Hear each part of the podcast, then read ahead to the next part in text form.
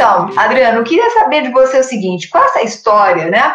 É, como é que você vê é, os, os, os, riscos que hoje nós, enquanto profissionais, executivos e líderes, temos que tomar face a toda, toda essa, essa cena, né?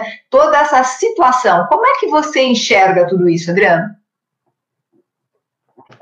Legal. É, Para mim, existem dois riscos fundamentais que a gente precisa levar em consideração. Risco número um, é, ele é um risco de caixa. E ele é um risco de caixa, seja no âmbito pessoal, seja também no âmbito dos seus negócios. Porque a gente não tem previsibilidade do que vai acontecer. A gente pode ter uma recuperação econômica rápida, ou a gente pode atrasar, como parece que vai acontecer. A gente não tem tantos subsídios do governo para poder retroalimentar a economia. Então, você tem aqui um ponto de dúvida. O interessante desse risco é que ele é o mesmo risco que nós discutimos em março do ano passado. Exatamente o mesmo. Logo, quando eu tenho a mesma situação de risco e eu sofro com, por ela uma segunda vez, isso significa que eu não me articulei, eu não me organizei, eu não planejei para um cenário à frente. E esse é um ponto de alerta. É, o risco número dois é o risco de não fazer nada. Muita gente, e, e isso tem sido a tônica, se sente paralisada perto do que está acontecendo, num compasso de espera para ver como é que o mercado vai se comportar, como é que o mercado, cenário político, cenário econômico.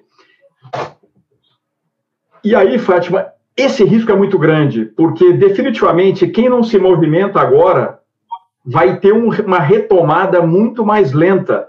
E aí essa retomada pode ser fatal, porque ela te afeta no fluxo de caixa, mas ela também vai te afetar na maneira como você oferece e é percebido no mercado. Então, Adriano, a gente, duas coisas. A gente pode dizer, então, que, é, de certa forma, o que qualquer executivo e qualquer profissional deve fazer é realmente reestabelecer o movimento, mesmo que não tenha uma certeza de onde vai, né? Quer dizer, a gente não tem, porque parece que a gente está andando numa névoa mesmo, né? Não se tem certeza, mas apesar disso, é, é fazer um movimento. É, ficar parado esperando que algo aconteça talvez seja a pior é, alternativa. É isso que você, que você coloca, Adriano? É exatamente isso. Porque a alternativa de ficar parado, ela assume que o mercado vai voltar ao que era antes. E a única certeza que a gente tem é que isso não é verdade. vou te dar um exemplo simplório, tá? Muitas companhias estão estancando seus investimentos em marketing. Do tipo, se o mercado está esquisito, eu não tenho tanta renda disponível, logo, por que, que eu vou investir em marketing? Isso começa a gerar uma espiral ou um ciclo vicioso, negativo. Porque na medida em que eu não me comunico como companhia, eu passo a ser esquecido, eu passo a ser desconsiderado dentro das opções e eu perco a oportunidade de fortalecer meu posicionamento. Exatamente. Em contrapartida, as companhias que estão tomando risco, estão se movimentando, estão assumindo uma posição de protagonismo e estão se comunicando apropriadamente, elas estão errando, acertando, tudo muito rápido, mas o saldo tem sido positivo. Exatamente, é o que eu, eu concordo com você totalmente. E, e, e, acrescento que às vezes as, as empresas elas tiram dinheiro de marketing e de desenvolvimento de pessoas, né? Quando na realidade aonde deveriam estar investindo é exatamente nesses dois aspectos tanto nas pessoas como em marketing para que a, a marca ficasse é, é, é, fortalecida e que as pessoas não se esquecessem. Então isso é, é, é, um, é um erro muito, muito, muito, muito complicado. Agora, Adriano, me fala uma coisa, dentro desse, desse ponto aí, né, o que, que a gente pode pensar em termos de, de o Carlão até colocou, né? Então a gente está vivendo num tempo de guerra a gente acaba perdendo a liberdade de ir e vir. E como que essa falta de liberdade de ir e vir impacta nas empresas também? Então, é aquilo que a gente estava falando, né? A gente vive num mundo imenso, mas ao mesmo tempo a gente está confinado nas nossas casas. E, às vezes, aqui no Brasil, né, as pessoas não se confinam e acabam é, é, se contaminando, e aí vira uma grande bagunça. E o que você falou antes, né? Eu sempre te acompanho, a gente sempre está falando, é, você sempre falou, pô, a gente precisa se preparar, a gente precisa se preparar, tá? Estamos achando que está terminando e não está terminando, né? Olha o que, que nós estamos fazendo, né? E parece que isso continuou e acabou é, nessa, nessa, nessa loucura que a gente está vivendo, nesse mundo imenso, mas a gente ficando fechados, né? E ao mesmo tempo isso impactando nos negócios e impactando na vida das pessoas. Como é que você vê isso? É, eu tenho um pensamento de que um país como o Brasil, que tem predominância dos seus negócios ligados a fatores primários de produção, ligada a commodity e etc., é por mais que existam restrições de movimentação, mas a, a nossa infraestrutura permite que isso funcione. Então, assim, eu não vejo aí um problema. É, eu vejo que determinados setores, Fátima, esses setores eles estão é, realmente prejudicados. Por exemplo, o setor de companhias aéreas, o setor de turismo, o setor de hospitalidade, entretenimento, eventos, cultural. Tirando esses setores, é, os demais conseguem navegar dentro do mundo virtual, porque o mundo virtual ele acaba aproximando as pessoas. É, eu vejo gente trabalhando e produzindo e gerando resultado como nunca gerou, mesmo durante esse período de crise. Então, essa tal da substituição, da, da, da movimentação, felizmente, se substitui por, por, uma questão virtual, que é um encontro como esse, ou reuniões usando, usando é, ferramentas interessantes, e isso trouxe um contraponto interessante para as companhias que continuaram gerando margem de contribuição elevada, com uma redução de custo absolutamente gigantesca. Custo de tempo, custo de infraestrutura e logística. Então, se de um lado um grupo perde, tem um outro grupo vencendo. Agora, as empresas começam a encontrar soluções para isso. Por exemplo, é, eu tenho visto muita gente hoje em dia é, criando alternativas para shows online, e isso tem se tornado um espetáculo.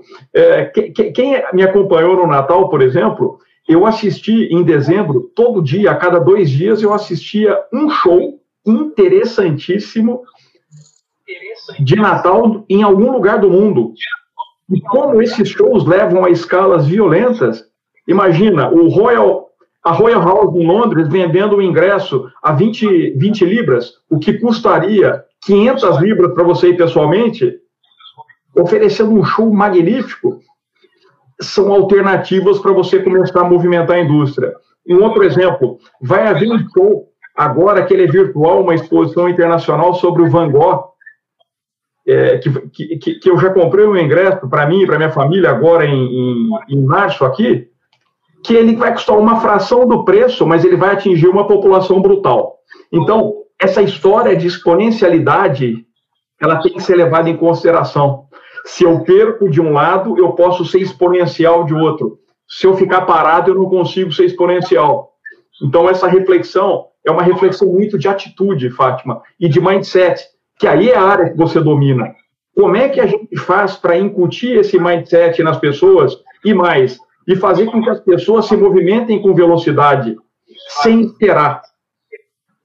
Porque as pessoas têm uma tendência de esperar o governo, a empresa, o mercado. E eu tenho um pensamento que deveria ser ao contrário. Eu tenho que agir para ser protagonista do meu próprio movimento.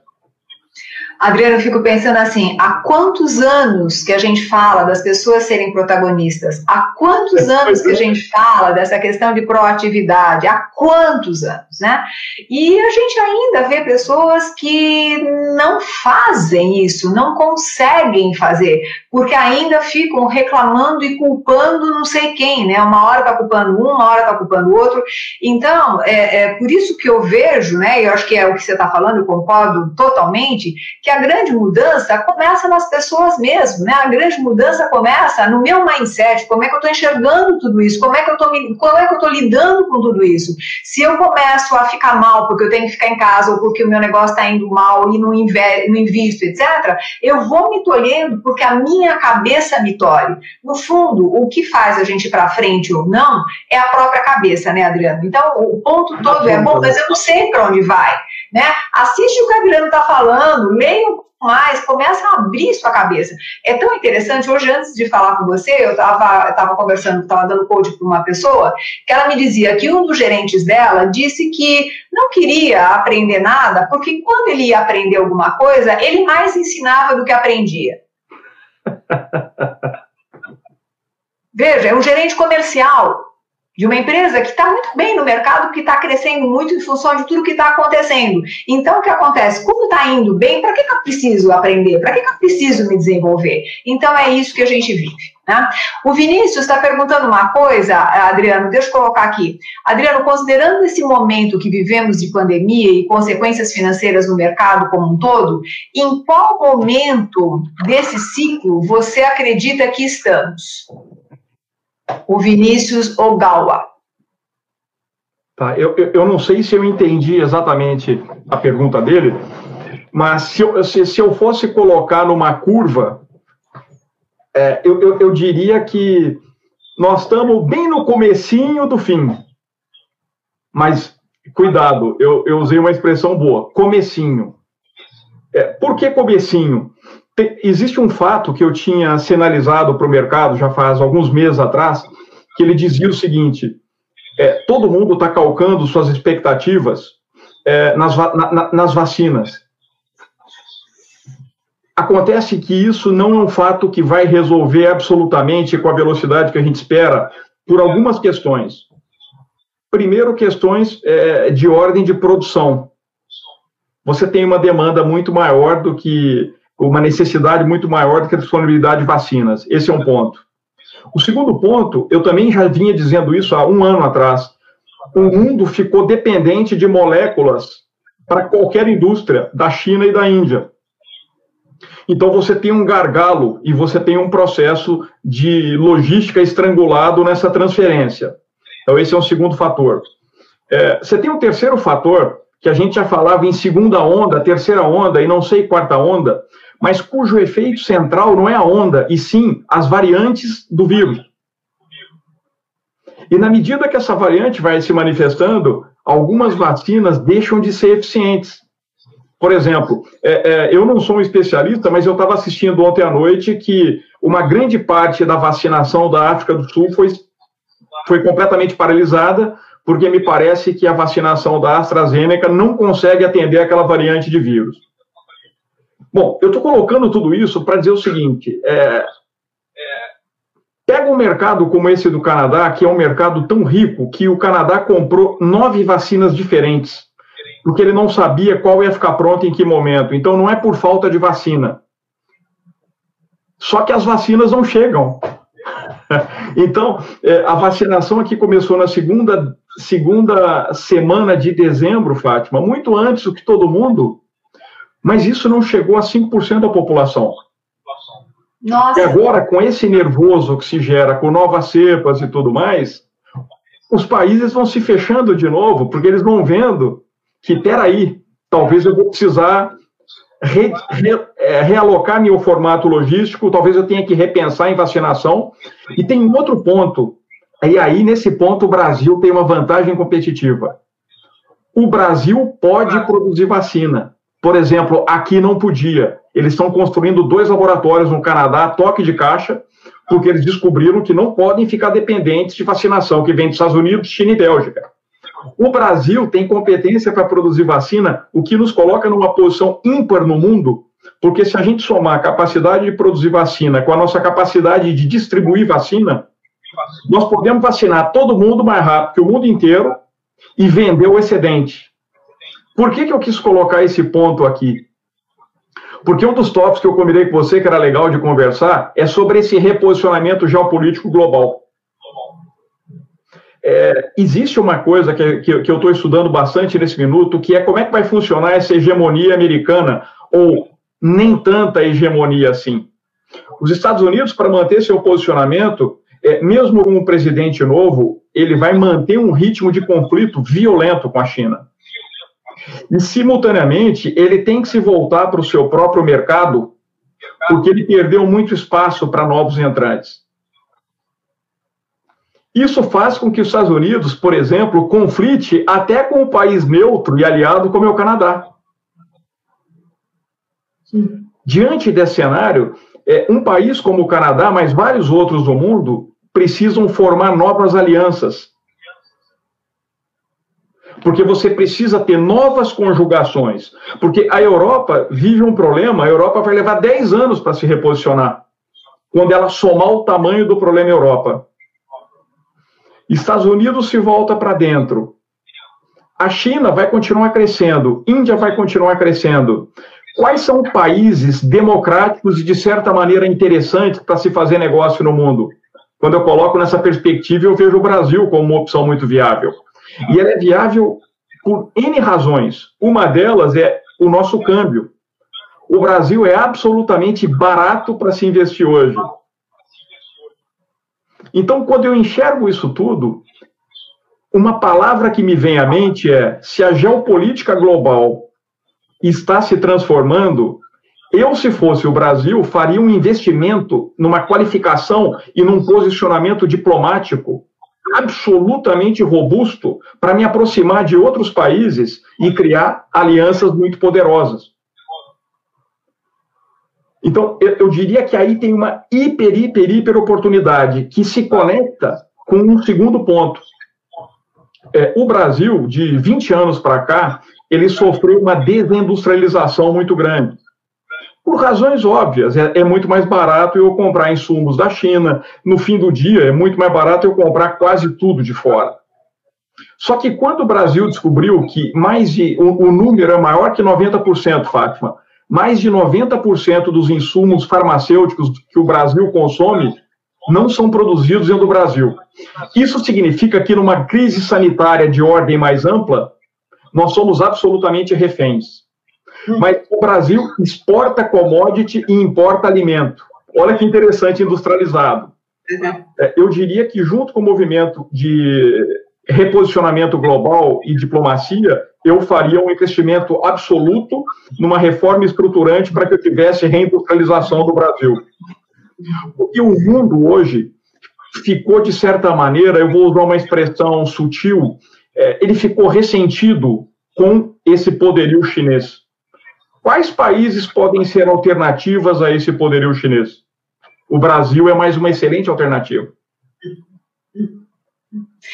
É, Adriano, agora eu queria colocar uma coisa para você, sem entrar em questões políticas, porque eu acho que não é o nosso objetivo, né?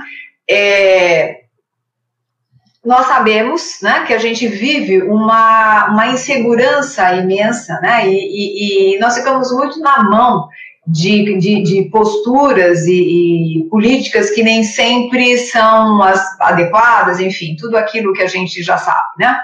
É, o que você diria para um executivo, para um profissional que fica nas mãos, inclusive, de outros executivos? Entende? Como é que eu lido com isso na minha, na minha individualidade? Como é que eu olho para isso? Porque o, o, que eu sinto é assim: eu acho que a gente tem vários, várias pessoas aqui nos escutando, né? Então, tem quem é CEO de empresa, quem precisa olhar para isso, mas tem toda uma questão de política atrás dele, né? Que acontecendo que ele não domina. É, aí você tem os gestores que estão aqui um pouco, eu não gosto de falar abaixo, mas em outra, em outra posição, que estão também é, lidando com isso. Como você vê esta relação e como você vê a possibilidade de nós termos gestores que façam a diferença e que impulsionem as empresas nessa direção que você está falando? Ou seja, como é que eu faço essa estratégia que você está falando, né, esse, essa visão que você está mostrando, é, se tornar algo mais real no meu negócio? Boa. É, Fátima, é, eu, eu, eu, vou partir do ambiente político, mas eu não vou entrar no detalhe, fica tranquila, é, porque ele é relevante. Você sabe, é, eu sou uma pessoa que eu fico indignado com atrito político, isso é uma coisa que eu não acho que ele é produtiva. E eu, por princípio, é, político, você sabe disso, eu sempre sou oposição. Eu vou ser oposição a vida inteira, porque alguém tem que ser oposição. Alguém tem que querer o melhor. Isso não significa que eu não esteja torcendo pelo sucesso. Bom, posto isso, essa brigaiada que nós estamos vivendo no Brasil, ela é positiva. Ela é positiva porque ela significa que as pessoas estão percebendo a relevância das suas escolhas políticas.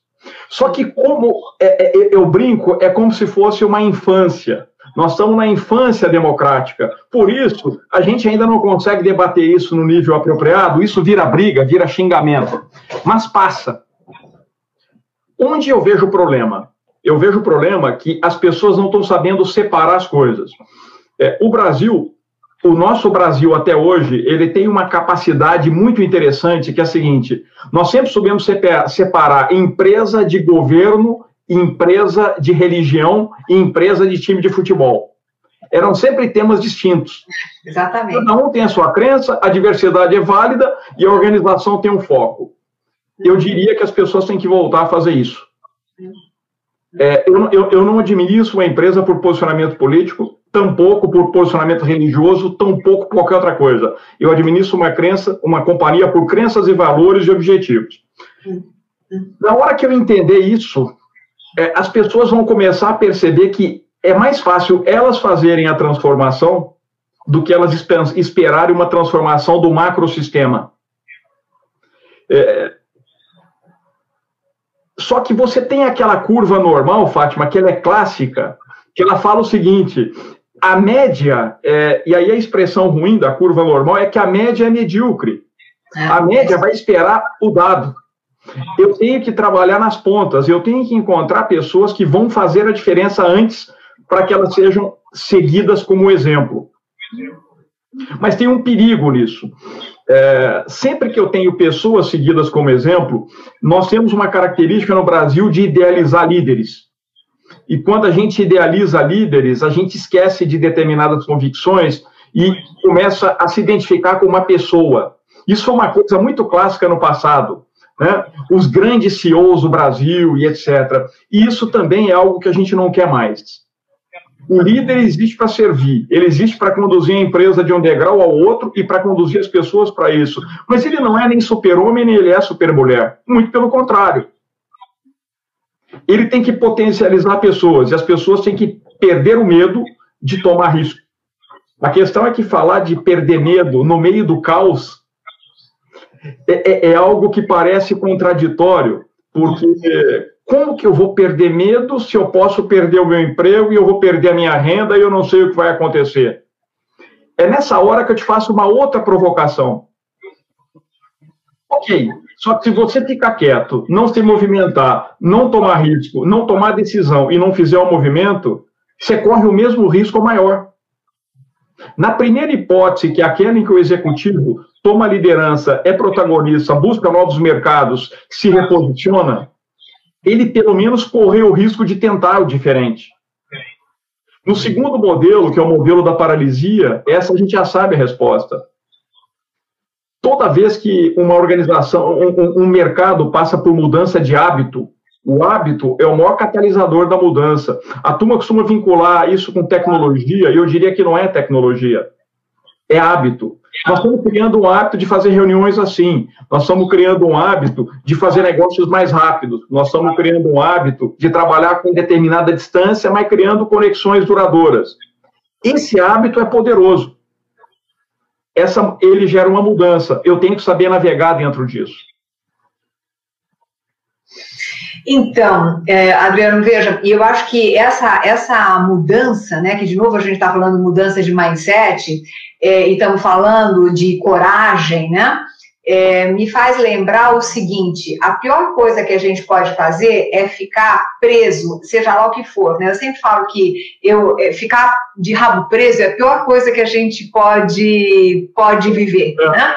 Porque se você não tiver rabo preso a nada nem a ninguém, você é, é, pode se movimentar melhor, né? Ou seja, é, quando você tem é, é, coisas, quanto mais coisas materiais você tem e precisa sustentar, quanto mais medos de perda você tem, em todos os sentidos, menos você é criativo, menos você tem liberdade para lidar com uma situação dessas. E você estava falando, e eu estava pensando muito, eu sempre me reporto à natureza, né, porque é um ponto importante, eu estava pensando, como é que a natureza lida com isso? É, num caos, é, tudo que um animal não pode fazer, é ficar, aliás, o que eles não fazem é ficar parado esperando. O que o animal faz é se movimentar e procurar meios para conseguir sair daquela situação. Então ele usa todos os, todos, né, o olfato, tudo ele usa, né, todos os sentidos para ele poder caminhar para um novo ponto. Ele não fica parado, porque se ficar parado, ele vai morrer. Ele sabe que ele vai morrer. Então eu acho que é um pouco isso, o quanto que a gente tem que às vezes largar coisas e para isso a gente precisa largar mesmo, né? Para isso precisa largar a, a, a toca, né? E procurar alguma coisa onde você possa se posicionar. É que é interessante, ainda a gente tem, ainda a gente vive nas empresas é, como se vivia um tempo atrás, ou seja, querendo que a empresa seja uma toca, né? Querendo que a, a empresa seja aquele local onde nada vai acontecer, né? Ou seja, você fica ali e, e, a empresa tem que cuidar de você. E aí você tem uma dificuldade imensa de é, mudar de emprego, né? Você tem uma dificuldade. Como é que eu vou mudar de emprego? Como é que eu vou sair daqui? Então você não faz nenhuma mudança, você fica esperando. Você fica esperando não sei quem mudar, a empresa mudar, o dono mudar, o gerente mudar, e você não faz nada. E isso olhando para o micro, olhando para o macro, é a mesma coisa, né? Você como CEO, você como executivo, está esperando o quê para se movimentar, né? E às vezes o mercado está favorável. E aí eu queria fazer uma outra coisa. O pessoal está perguntando uma coisa aqui. A Caroline Mota, Carol, paixão da minha vida, uma pessoa que eu amo de paixão, é, ela pergunta o seguinte: qual a tendência para o setor financeiro nos próximos anos, especificamente para private banks? Eu acho que aí a Carol está ligando muito com a questão da tecnologia, né? Se daqui a um pouco nós vamos ter robôs para tudo, será que eu vou precisar ter um banker? Né? É, como é que eu faço? E, será, e tendo agora os bancos onde você são totalmente é, é, tecnológicos, como é que a gente faz? Todos digitais? Como que vai? Né? Como é que nós estamos aí? De novo, né, Carol? Se eu escolher ficar parado, talvez eu morra, né? Então, deixa eu falar, deixa eu passar para Adriano aí. Adriano, vai lá. O que, você acha? Não, legal. Bom, eu, eu adoro esse setor, tá? É, eu diria que o, o, eu, eu vou olhar o setor financeiro como um todo. É, a grande palavra de ordem no setor financeiro é tecnologia e open banking. Ou seja, eu vou começar a conectar milhões de plataformas para fazer uma oferta que ela é específica para a Fátima. E essa oferta combina multi-empresas, multi-serviços e múltiplas pessoas. Eu preciso ter um vetor que conduza a Fátima e que consiga fazer essa Fátima navegar dentro dessas possibilidades todas. É, e esse vai ser o banker do futuro. O banker do futuro, ele é um advisor, ele trabalha para Fátima, ele trabalha para que a Fátima atinja os objetivos específicos dela. É, ele não vai ser cobrado mais por vender determinados produtos que são preditos pela companhia, ele vai ser cobrado por rentabilidade. E ele só vai gerar rentabilidade para o negócio dele se ele gerar resultado para o cliente específico dele. A gente nunca pode esquecer que no meio dessa crise toda, e agora eu vou falar desse top tier de finanças, que é o, o, o private banking, né, que é o topo da pirâmide, é, o mundo nunca produziu tantos milionários e bilionários como se produz ainda hoje.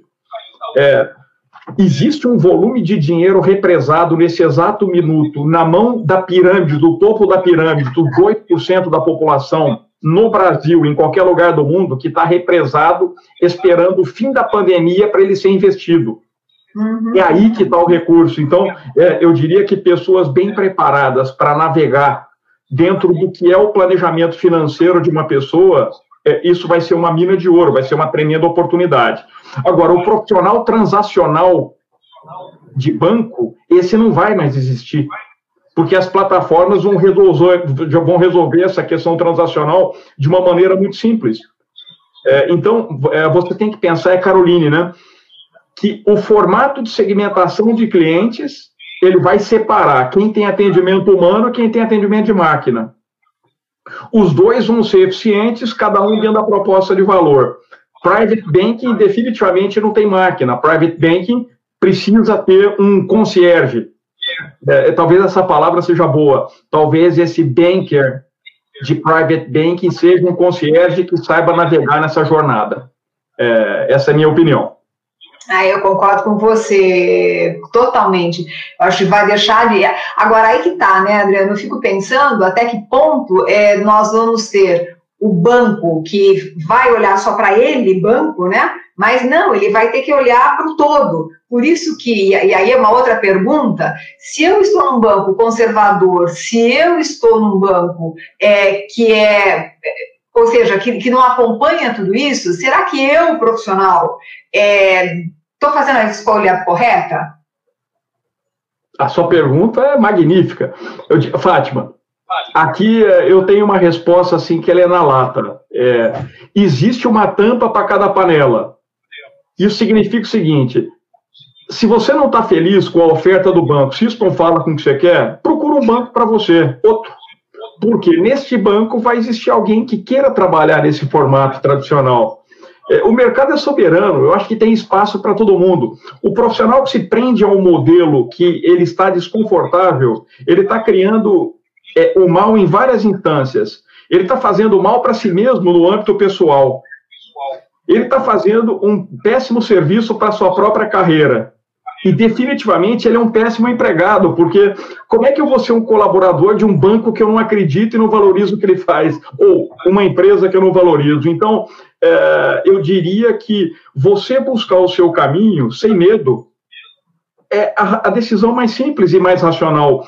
Porque a, a, aquele clichê que diz que você vai produzir muito mais quando você achar que não está produzindo, quando você achar que está se divertindo, porque é o trabalho que você gosta, é onde você vai performar com muito mais sucesso. O ponto todo, né, Adriano, é, é, aí é o quanto que eu olho para fora ou quanto eu olho para dentro, né? Porque enquanto eu ficar olhando para aquilo que é, sabe, externo de mim e não olho para aquilo que eu gosto, aquilo que eu quero, aquilo que me preenche, fica mais difícil. Agora, com certeza, de novo volta. Bom, e como é que eu faço para pagar as contas? Como e aí eu posso ficar me acomodando? É uma decisão muito difícil. Eu acho que muitas pessoas vivem essa, essa, esse momento hoje, né?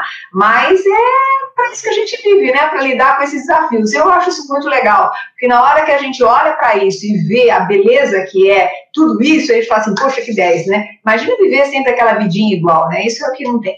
O Jorge Luiz tinha dito alguma coisa, eu já chego aqui no Instagram, o pessoal está comentando um bocado de coisa.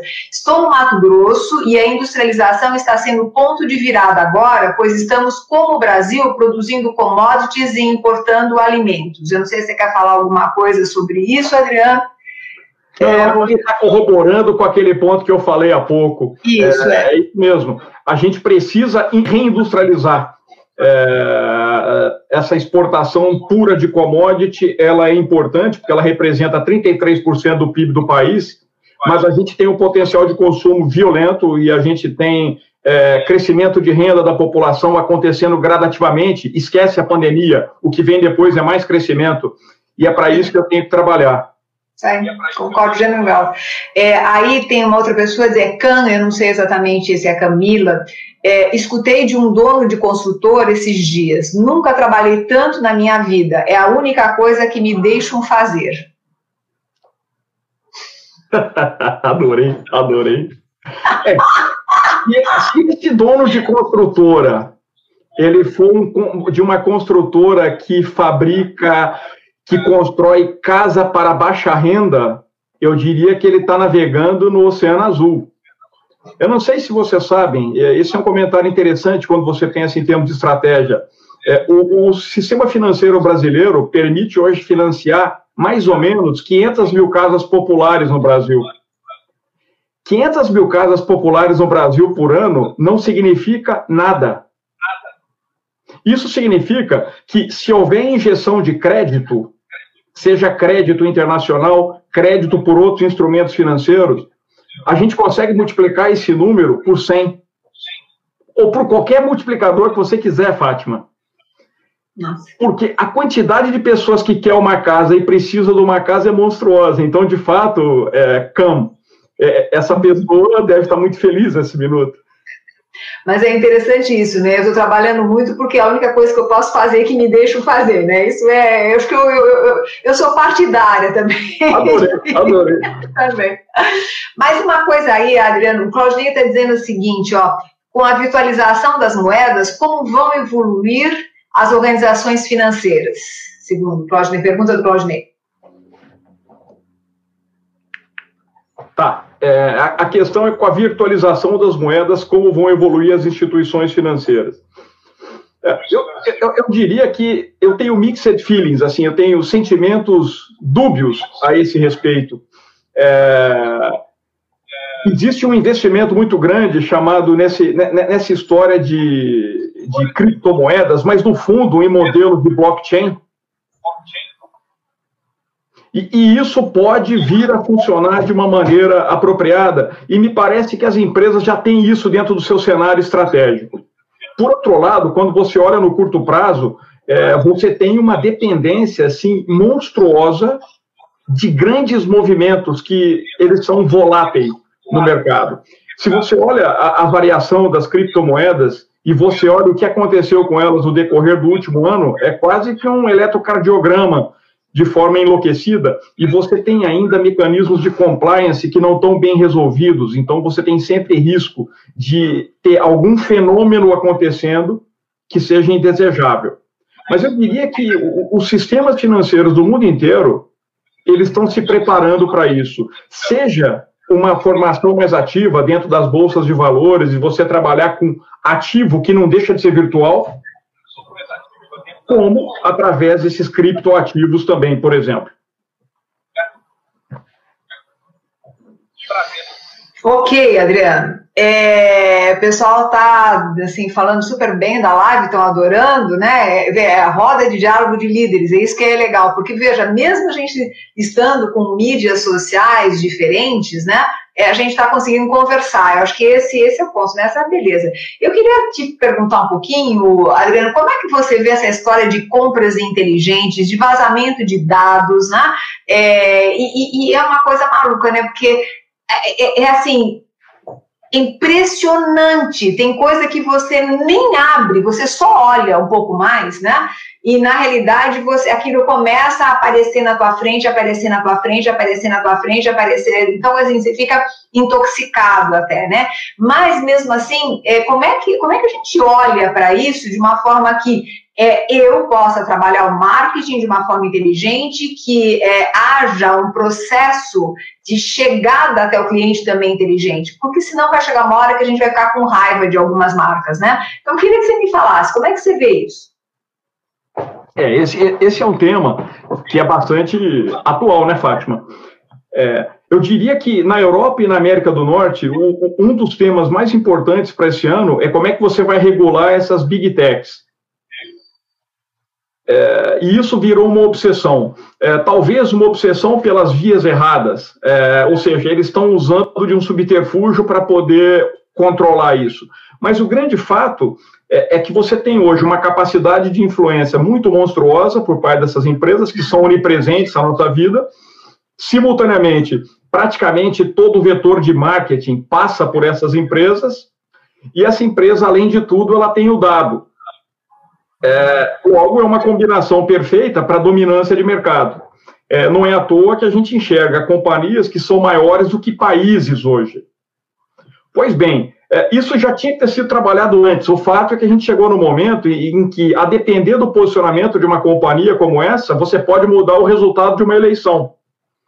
E isso é um fator absolutamente indesejável.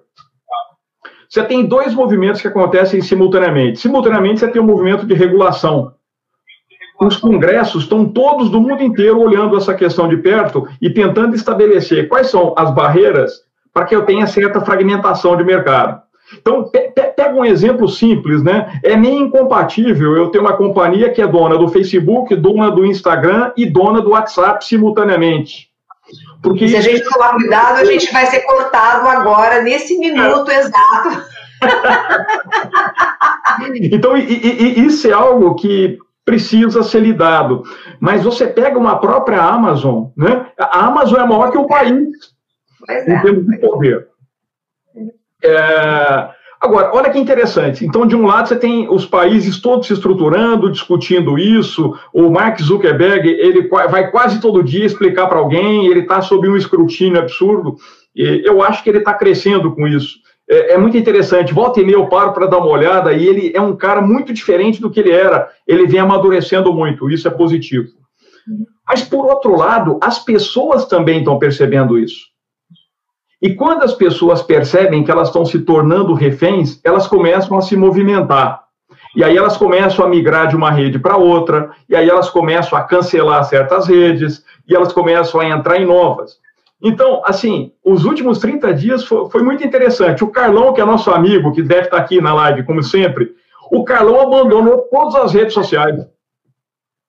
Ele se sentiu intoxicado, ele se sentiu é, que, que não estava sendo uma troca justa, caiu fora. Vejam, a quantidade de gente que migrou de WhatsApp para o Telegram, mas que migrou também para um outro chamado Signal. Um monte de gente foi para aquele Parler. Até que o Parler foi travado e aí a turma ficou perdida tentando se posicionar. No meio disso tudo aparece uma nova, que é esse Clubhouse, que você me falou desse Clubhouse ontem, né? O, o Adriano me falou, ele falou assim, gente, o que, que é mesmo? Eu não sabia. É o máximo, né? Muito legal. Conta pra gente, Adriano. Conta pra gente. Como é que é essa história? E, e assim, várias pessoas dizendo, tô saindo, né, do WhatsApp, tô saindo do Facebook, muitas pessoas. Então, isso está acontecendo de uma maneira bem interessante. Mas tem muitas que estão ainda e ficam, né? Mas vamos lá, Adriano. É, é. Mas aí, antes de eu ir no Clubhouse, deixa eu fechar uma questão. O grande fato é que o Brasil teve um vazamento recente agora de 234 milhões de CPFs e 40 milhões de CNPJs. E, e, a coisa mais incrível é que está sendo vendido na internet a lista com nome, CPF, RG, endereço, nome da mãe, todos os dados necessários para você usar essa informação e você criar uma fraude. Nunca aconteceu isso de maneira estruturada. Normalmente você rouba um dado, rouba outro, e, e as empresas vão se estruturando. Dessa vez, não. O segundo ponto, parece que dessa vez esse crime aconteceu dentro de instituições que nós não escolhemos por estar lá. Você está lá por uma circunstância da nossa operação de governança.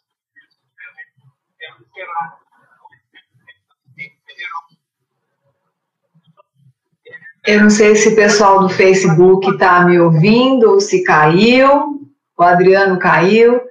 Adriano, eu não sei se você está me ouvindo, mas é, eu acho que você caiu aqui do, do Facebook. Você está me ouvindo?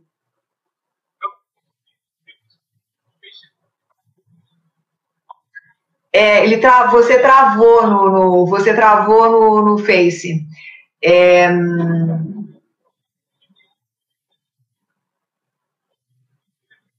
É, para quem, para quem. Isso, o Adriano vai entrar de novo, tá, pessoal?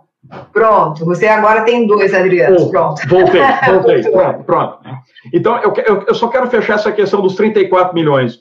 Eu, eu rodei uma pequena pesquisa nas redes sociais e nos grupos que eu participo, e o que, que eu fiquei surpreso? Que a sensibilidade das pessoas, a gravidade disso, não é tão grande. De que as pessoas não têm clareza de o que, que esse risco representa. E o que eu posso dizer é que esse risco é muito grande. A gente tem que estar absolutamente atento a isso.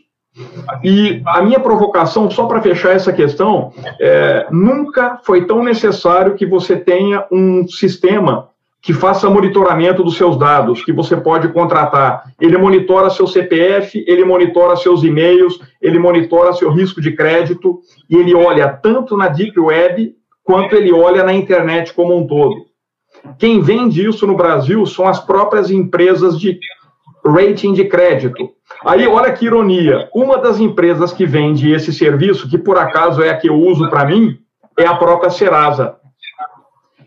Esse é um investimento que nós, como brasileiros, não estamos acostumados a fazer, mas eu diria que vão ser os 20 reais por mês mais bem gastos que você vai fazer. Porque se um dia ele identificar você consegue tomar uma medida preventiva.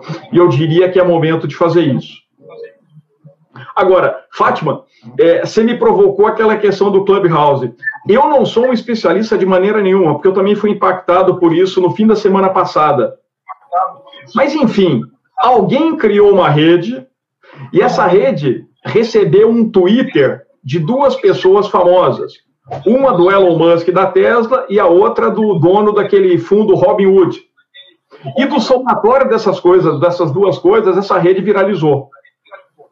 Essa rede é meio uma torre de Babel, é, quando você entra lá, porque é, ela só funciona por áudio e é como se fossem milhões de salas. E você entra dentro de uma sala e as pessoas estão discutindo um tema.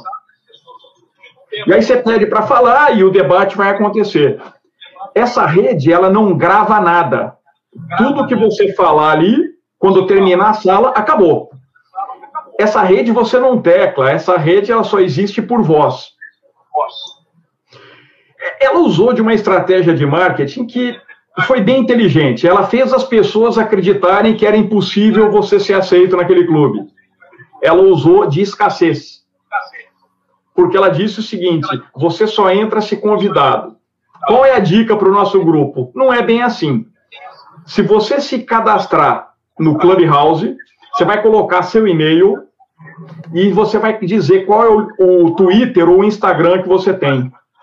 A rede vai procurar uma pessoa do seu contato que já esteja lá dentro e vai pedir para essa pessoa te dar uma autorização. Com um simples clique, você está dentro da rede.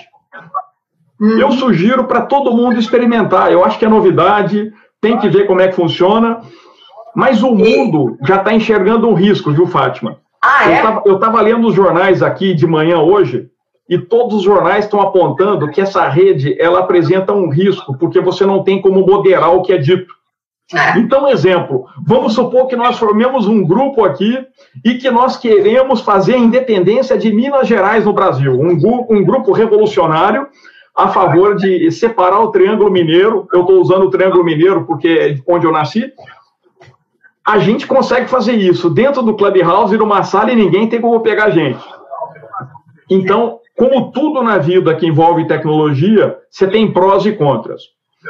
Um segundo aspecto que é esquisito, é, eu ontem fui fazer um exercício e fiquei navegando por várias salas. Eu naveguei por 20 salas, um minuto em cada é, eu pensei em morrer em 18 dessas salas. assim, um, é, é um conteúdo raso, muitas vezes, mas em duas das salas que eu tive oportunidade, eu aprendi muito. Então, é, você tem que ser bastante seletivo aonde é que você vai entrar e o que você vai buscar. É, é, a, a, Sony está dizendo que há questionamentos nessa rede com exclusão, só dá para iPhone e os deficientes surdos mudos estão excluídos também. É, Sony, eu acho que esse é um ponto é, é. sério. Carlão está dizendo, eu sugiro para todo mundo experimentar a rede social da vida real longe do smartphone. verdade, verdade, Carlão, está na hora adorei, da gente fazer adorei, isso. Adorei, Está na hora da gente fazer isso. Bom, Adriano, é, nós já estouramos o tempo, eu não quero abusar da Sim. sua. Né, é, já estamos a uma hora e quatro, né? É, então, não quero abusar de você, eu ficaria aqui a noite inteira te uhum. ouvindo, eu tenho certeza que quem está acompanhando a gente também ficaria aqui a noite inteira ouvindo o Adriano, né? Nesse bate-papo gostoso aqui. E agora eu queria, Adriano, que você falasse uma mensagem final, desse uma mensagem final para todos nós. Legal, Fátima. É, primeiro, muito obrigado. É, é, uma alegria falar com você quase sempre, quase todo dia a gente se fala de alguma maneira e está aqui com o grupo. E essa minha mensagem é uma mensagem que ela está ficando repetitiva, mas eu estou eu, insistindo por repeti-la, porque é, é algo que eu gostaria que o máximo possível de pessoas reagisse nesse sentido.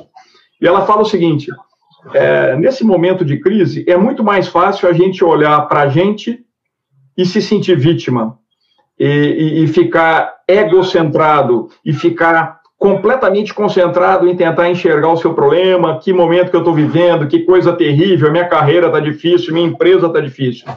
Mas eu, eu posso dizer com um milhão de por cento de certeza de que nós fazemos parte daqueles 2% da população que nós estamos absolutamente afetados, mas nós não somos os mais afetados nem de longe. A gente consegue ter tempo, ter sanidade, ter cultura para estar tá aqui conversando, para buscar saídas. É, é, e então a minha provocação qual é? Eu acho que essa doença, essa pandemia, ela trouxe a oportunidade de você cuidar do outro, de você estar tá atento ao outro. Então, procure mapear próximo a você, dentro da sua rede de contato, quem são pessoas vulneráveis em qualquer âmbito. E se doe um pouquinho para essas pessoas. É, da maneira que você puder. É, o, o, o que vale não é exatamente o que você entrega, mas como você entrega. O ato de você contribuir. Então, essa é uma hora que você pode ajudar alguém a tomar uma decisão de carreira. Essa é uma hora que você pode dar uma luz para uma pequena organização do seu bairro que está sucumbindo em função de tudo isso que está acontecendo. Essa é uma hora que entre você fazer uma escolha de comprar na Amazon por um preço ou comprar de um comércio local. Eu, particularmente, tenho comprado do local porque eu sei que a Amazon eu não quebro, mas o local ele vai quebrar. Essa é uma hora que você pode escolher entre comprar num restaurante de rede ou comprar num restaurante talvez mais simples, mas que está sob risco e vulnerabilidade nesse instante. É, eu tenho a impressão que se a gente conseguir fazer é, esse movimento de devolver um pouquinho, é, a gente vai conseguir sair muito mais forte desse período de, de pandemia. É, com certeza, Adriano, acho que essa questão do colaborar, e você estava falando, eu, eu vi uma, uma, uma conversa do Gil Jardelli, é, que também estava muito boa. Quero ver se eu trago o Gil para a gente conversar. Poxa, seria legal se a gente fizesse uma rodada a três, hein? Não sei se eu consigo. Vamos ver, vamos ver.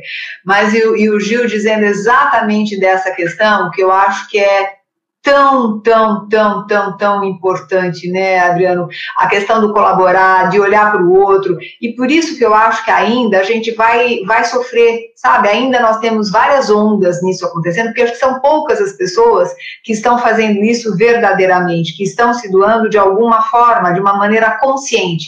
E, e são pequenas coisas que você pode fazer pensando nessa questão de colaborar mesmo, né? Como é que eu colaboro? Porque a gente não chega sozinho. Se a gente pensar que nós vivemos numa grande rede, é, não dá para você chegar antes se todo mundo estiver te puxando para trás. Então, assim, como é que eu faço para olhar para isso de verdade?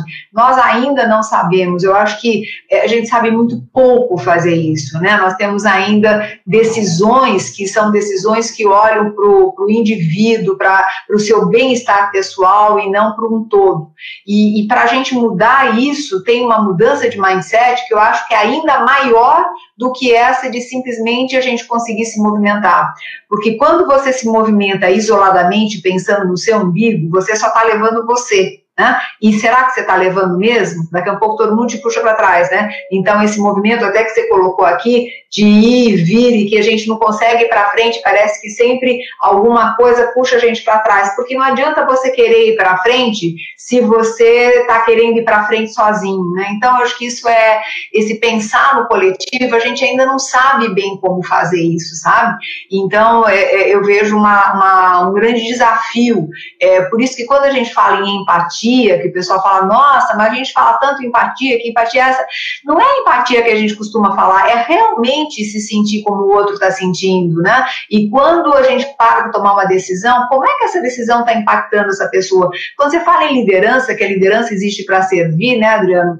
É, é, essa liderança que existe para servir é aquela liderança que para para pensar e fala, como é que eu posso orientar essa pessoa para que essa pessoa dê o seu melhor, né? Como é que eu faço para que essa pessoa possa crescer é, junto com todos? Como é que eu faço? E não mais aquela história, não, eu quero crescer sozinho. Então, acho que tem muita coisa aí que a gente precisa parar para pensar e mudar completamente algumas coisas que nós fazíamos e fazíamos sem pensar, né? Então, eu acho que esse é um ponto legal. É, eu sei que ficaram perguntas para serem respondidas, inclusive, Adriano, uma coisa do Jorge que eu queria que você depois talvez respondesse para ele individualmente, ou ele fala assim, como é que vai ser o futuro das concessionárias, né? E o Jorge ele é responsável por, por grandes concessionárias é, e como é que vai ser o futuro dos é, shopping centers, porque também é uma coisa importante, né? Será que os hipermercados vão continuar vivendo, vão continuar vivos? Será que como é que fica essa história, né? Então eu acho que a gente fica com um gostinho de quero mais. Quem sabe o que a gente podia fazer, Fátima? Vamos aprender um pouquinho a usar o Clubhouse e a gente pode responder essas perguntas lá no Clubhouse. 10, 10, 10, 10. Como é que a gente faz? Bom, então, é, é, quem quiser, eu e o Adriano estamos no Clubhouse. Vai lá, é, se inscreve, aí a gente é, dá o um ok para vocês, e aí a gente faz a resposta dessas perguntas. É, puxa, que legal! 10, a gente estava querendo dizer isso aí, a gente faz a resposta dessas perguntas e talvez outras no Clubhouse. Aí é só definir data, né, Adriano? Como é que a gente fala e faz isso? Mas a gente avisa as pessoas? A gente tá? agenda lá mesmo, aí ele avisa A gente agenda mundo. lá mesmo, tá? Tá bom, então a gente agenda lá mesmo. Então vamos, vamos testar o Clubhouse, tá bom? Gente, é, Adriano, super obrigada, né? Você sabe que você é uma pessoa que me estimula, me instiga, ele fica o tempo todo me, né? E, e assim, eu sou muito grata, né? Uma pessoa que é um amigo de de alma, de coração, professor que eu respeito muito, né? Muito mesmo, e sou honrada em ser tua amiga, então super obrigada. É, e obrigada a todos vocês que participaram, que ficaram até agora com a gente. Continuem seguindo, né? Então, ainda nós estamos nas redes sociais, então, Facebook, é, é, Instagram, né? Continuem seguindo, porque aí a gente vai vendo e vai se adaptando aí para o que, o que está por vir, tá bom? Um beijo para você e para todo mundo. Beijo para você e para todos também, gente. A gente se vê. Tchau, tchau. Tchau, gente. Até mais.